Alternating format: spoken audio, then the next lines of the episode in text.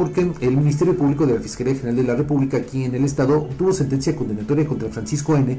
por su responsabilidad en el delito de robo de vehículo del Servicio de Autotransporte Federal de Carga y robo de mercancía agravado. Elementos de la Guardia Nacional fueron informados por radio sobre un reporte del Servicio de Emergencias 911 en el cual informaron sobre el robo de un tractocamión por lo que procedieron a su búsqueda y lo ubicaron estacionado a la orilla de la carretera, pero una persona al detectarlos se dio a la fuga. Los policías comenzaron la persecución y detuvieron a Francisco N., quien fue puesto a disposición del Ministerio Público que inició la carpeta de investigación correspondiente. Durante la audiencia de procedimiento abreviado, el juez dictó sentencia condenatoria contra Francisco N. por el delito antes mencionado y le impuso una pena de 10 años y 11 meses de prisión, así como el pago de 1.084 días de multa. Nada más.